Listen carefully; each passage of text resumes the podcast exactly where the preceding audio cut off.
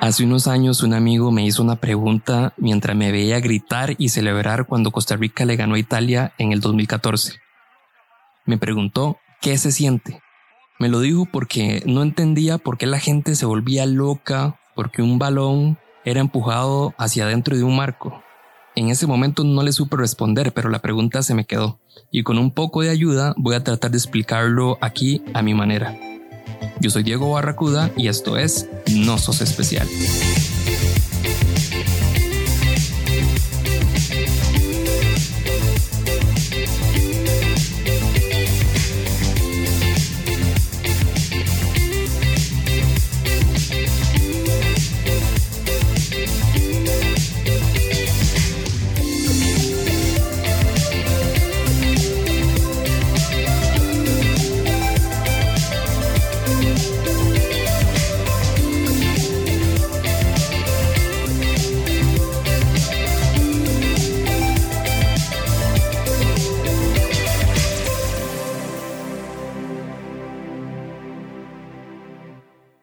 Al igual que millones de personas en el mundo, porque no soy especial, a mí me encanta el fútbol.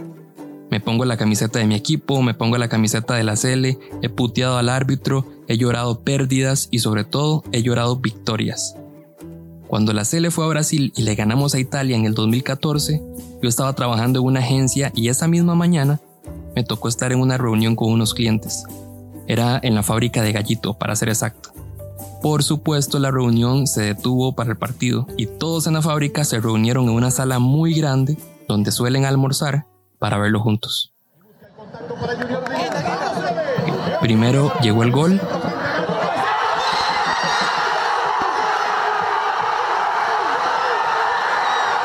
Y finalmente el gane.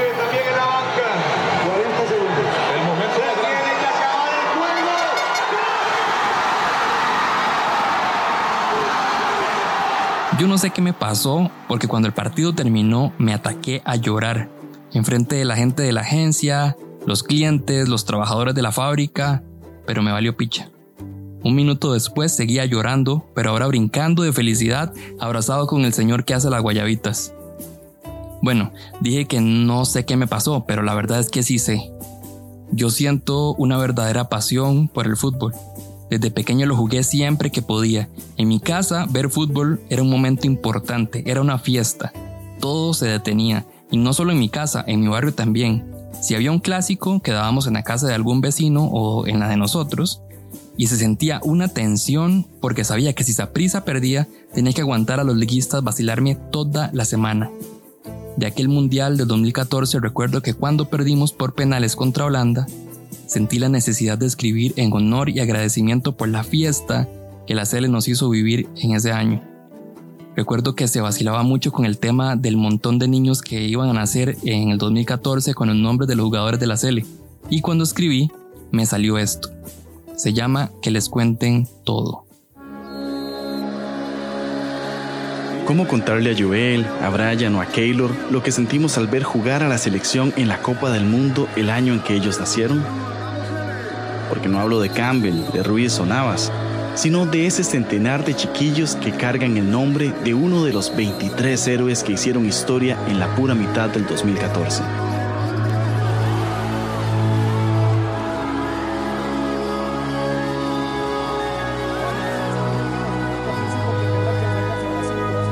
Podríamos empezar por el 6 de diciembre, un año antes, cuando nos dijeron que en nuestro grupo había equipos que sumaban siete campeonatos entre los tres.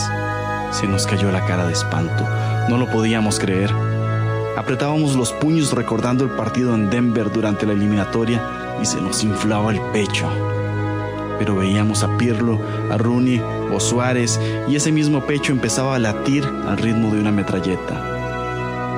Volvíamos a recordar las 8 pulgadas de nieve, FIFA y los periodistas deportivos del mundo que se mofaban de la Cele diciendo que no teníamos ninguna opción.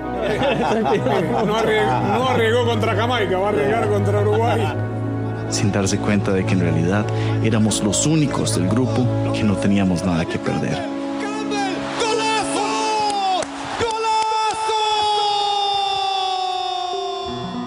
Le explicamos a los Celso y a los Oscar para que entiendan esa sensación que tuvimos cuando Cavani nos metió el gol de penal al minuto 23 del primer partido contra Uruguay? Sentíamos que la historia se repetía. Era un penal que no tenía que pasar.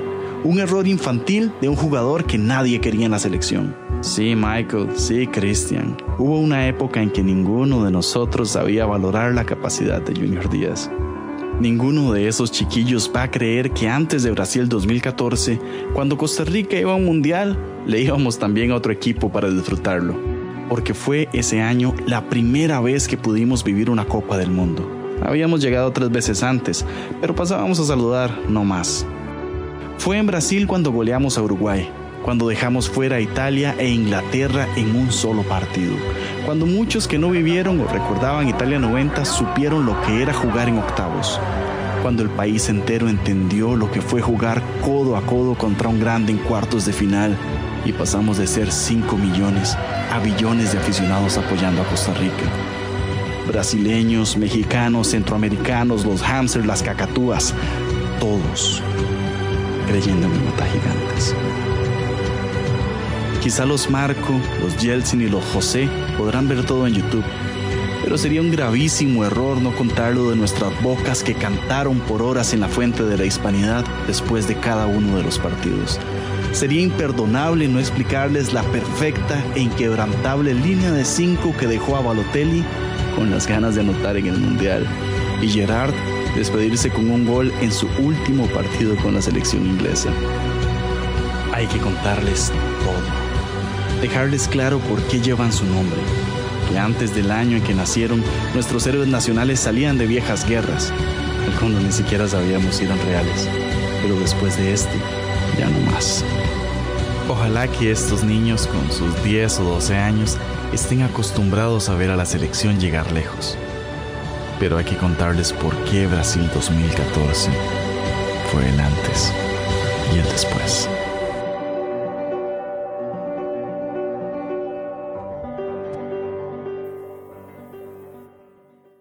En aquel partido contra Italia, en aquel fiestón que se armó en la Gallito, también recuerdo que mi jefe de aquel entonces, al que le valía un pepino el fútbol, me dijo que no entendía cómo el fútbol o cualquier cosa nos hiciera detener todo, brincar y llorar un triunfo que era al final de los jugadores de la Cele y no nuestro.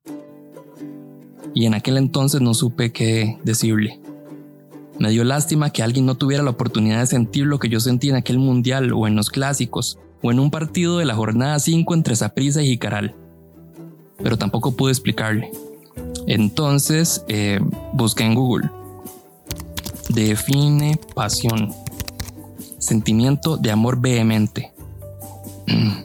Define vehemente. no varas. Según Wikipedia, la pasión es una emoción definida como un sentimiento muy fuerte hacia una persona, tema, idea u objeto. Eh, al final quedamos en las mismas. En aquel entonces no lo pensé, pero hace unos meses se me ocurrió que quizá una buena manera de encontrar una explicación para aquellos que no entienden de pasiones era preguntarle a alguien que siente una pasión por algo que no es fútbol. Pensé en otra de mis pasiones, la lucha libre, pero en vez de explicarme yo con otra pasión, busqué a alguien más que también la siente. Le pedí a Edwin que explicara a la gente por qué para los que la amamos, la lucha libre es real.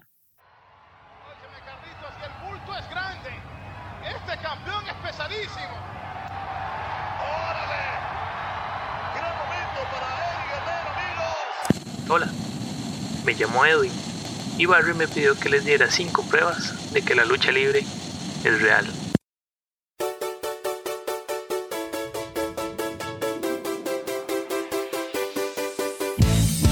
Sí, lucha libre. Estamos hablando de lucha libre en nosotros especial y aunque sé que es difícil que alguien que no es un fan de este deporte, sí, sí, suave, deporte entre comillas, pronto les comento más sobre este punto aunque sé que es difícil que alguien que no es un fan de este deporte entienda la realidad de la lucha libre, te pido que me regales unos cuantos minutos de tu cuarentena para demostrarte con 5 pruebas de que la lucha libre es real.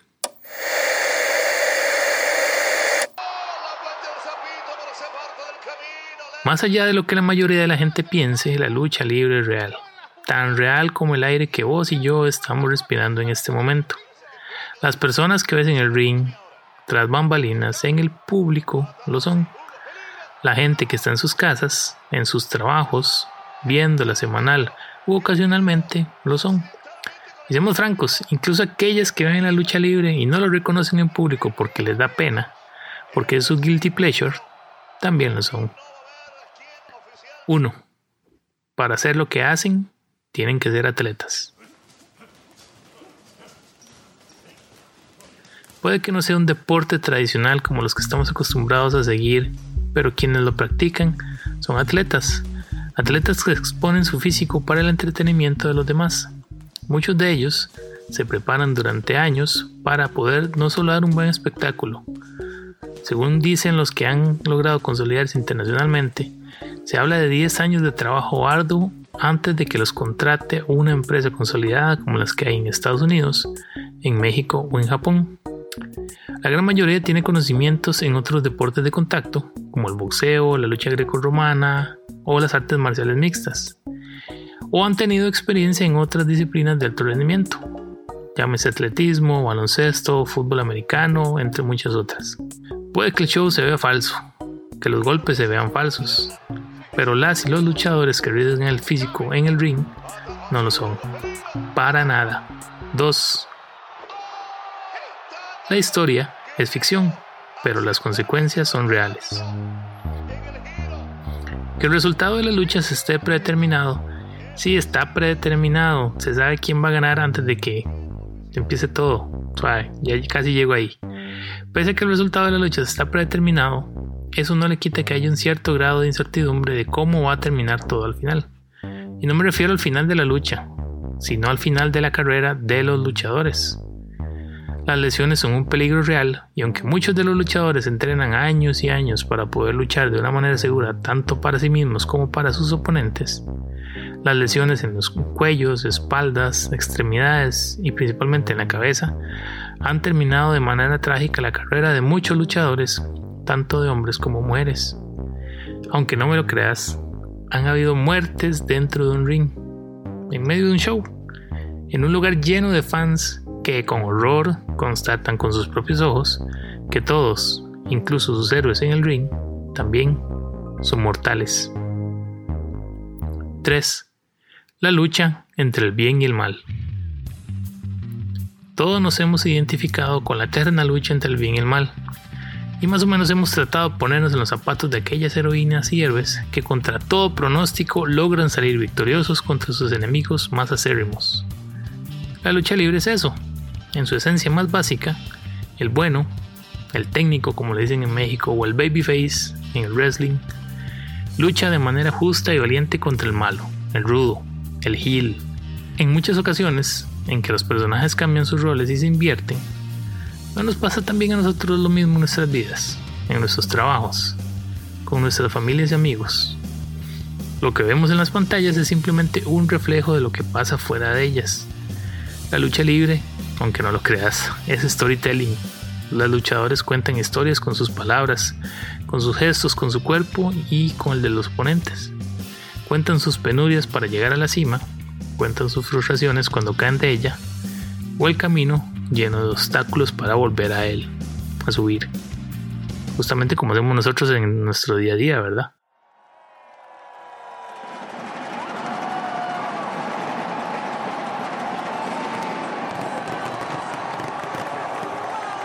4. Un show que no le envía nada a otros tipos de entretenimiento.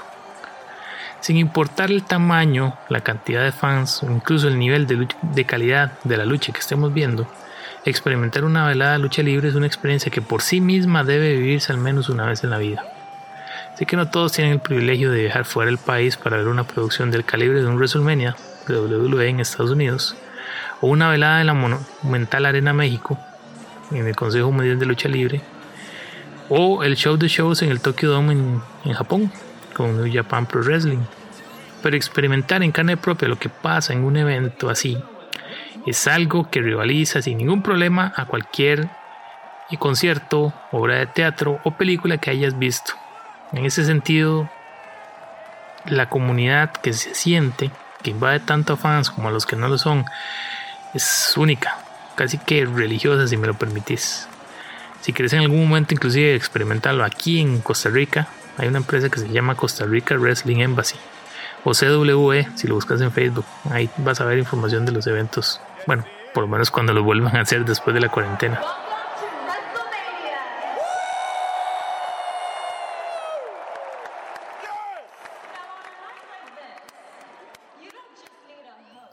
Cinco.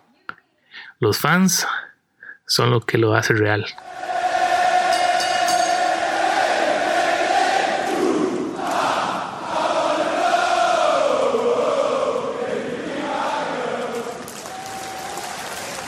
Desde mi experiencia de años y años siguiendo la lucha libre, he tenido la fortuna de compartir y conocer a muchas personas, a fans de Hueso Colorado y a otros que son casuales, con los que he podido compartir esta afición como si fuéramos compas de años. He recordado al lado de amigos y desconocidos sobre aquella lucha o aquel luchador o luchadora que nos hizo emocionarnos. Ese sentido de pertenencia, de compartir lo que nos gusta, es lo que lo vuelve real, lo que lo vuelve significativo. Solo somos algo, unidos somos más. El Tony's Club, el grupo de amigos con el que comparto esa afición, es la prueba de ello.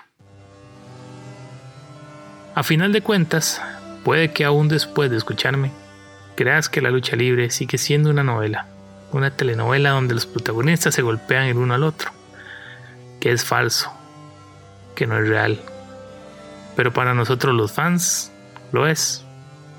Y si también lo crees,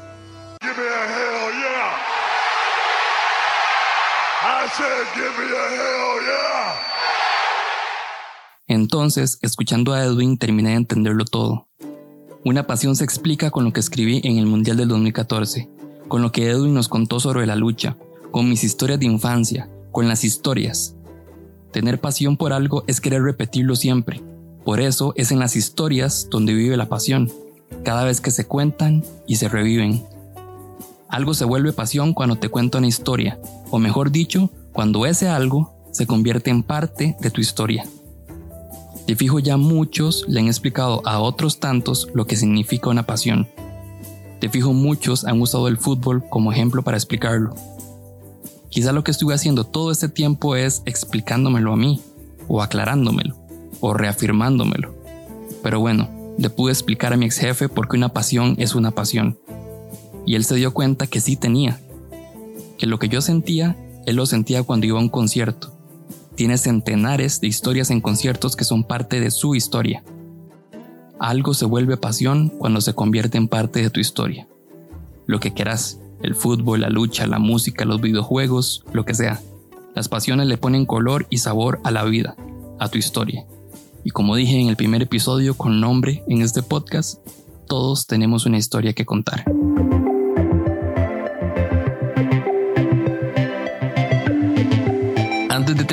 Quiero aprovechar este espacio para recordarles que nos pueden seguir en Instagram o en YouTube como No Sos Especial y que pueden apoyar al proyecto para seguir creando contenido y pueden hacerlo a través de Patreon.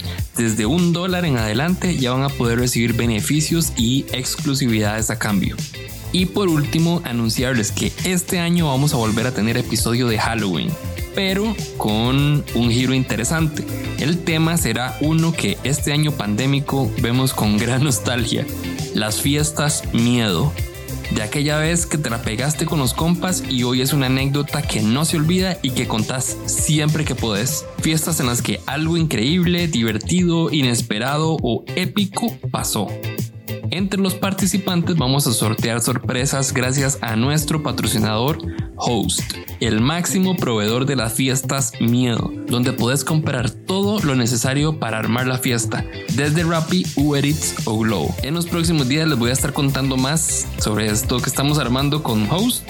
Mientras tanto, vaya empezando estas historias porque este episodio de Halloween se va a poner bueno.